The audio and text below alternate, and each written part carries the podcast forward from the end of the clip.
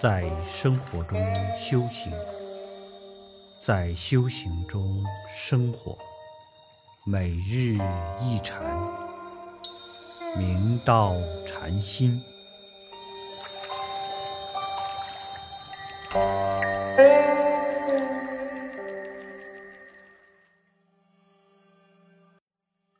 大家请看经文，达文记，悔谢曰：“而今而后当谦恭一切。弟子诵《法华经》，未解经义，心常有疑。和尚智慧广大，愿略说经中义理。”法达法师听闻六祖大师所说寄语，内心顿感忏悔，立即谢罪道。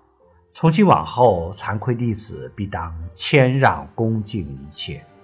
弟子过去随精进读诵《法华经》，并未了解经中的义理，心中常有疑惑不解。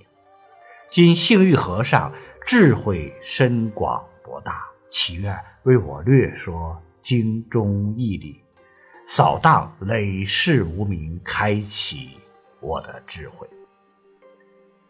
法达法师真诚忏悔，从而身心清净。常言道：“精诚所至，金石为开。”古大德对佛法都是超乎寻常的虔诚敬重，谦卑珍惜，方得大成就。宋代的会堂祖心禅师见到小月公会禅师所写作的冷言标志。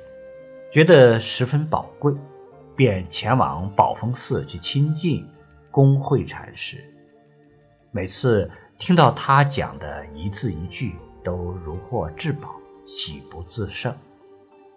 可是寺院里却有人在私下议论，认为两位禅师年纪名望都差不多，会堂禅师还屈尊来宝峰寺参学，实在。有辱自己的生命。这些议论传到了两位禅师那里，他们一点儿也不在意。倒是慧堂禅师很坦然地说：“叩彼所长，立我所短，又何欠言？”是啊，吸取他人的长处来弥补自己的不足，正是最明智的。又何必自满而耽误法身慧命呢？佛法大海无边无际，深入经藏，智慧如海，切记功高我慢，错失成就的大事因缘。